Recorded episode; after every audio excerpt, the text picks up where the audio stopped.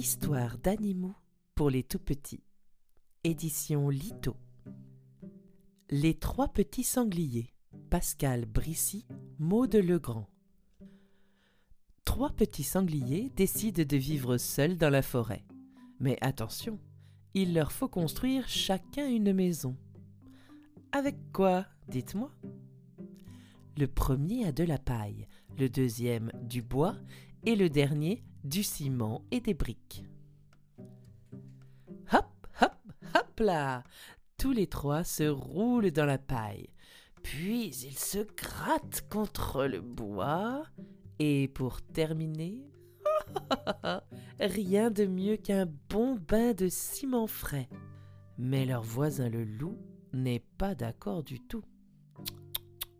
Oh, mais enfin les amis, c'est du grand n'importe quoi. Les trois petits sangliers le regardent étonnés. Le loup prend une brouette pour charger les briques. Il commence à montrer aux petits sangliers comment faire. Oh, ben vous voyez, c'est comme ça qu'on construit une maison. Et le loup maçonne, maçonne, monte un mur, puis un deuxième. Une belle maison de briques pousse bientôt comme un champignon dans la forêt. Les trois nouveaux occupants, nos trois petits sangliers, sont très contents.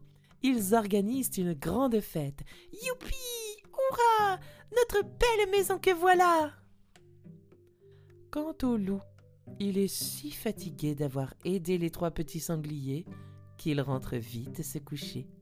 Merci le loup, bonne nuit.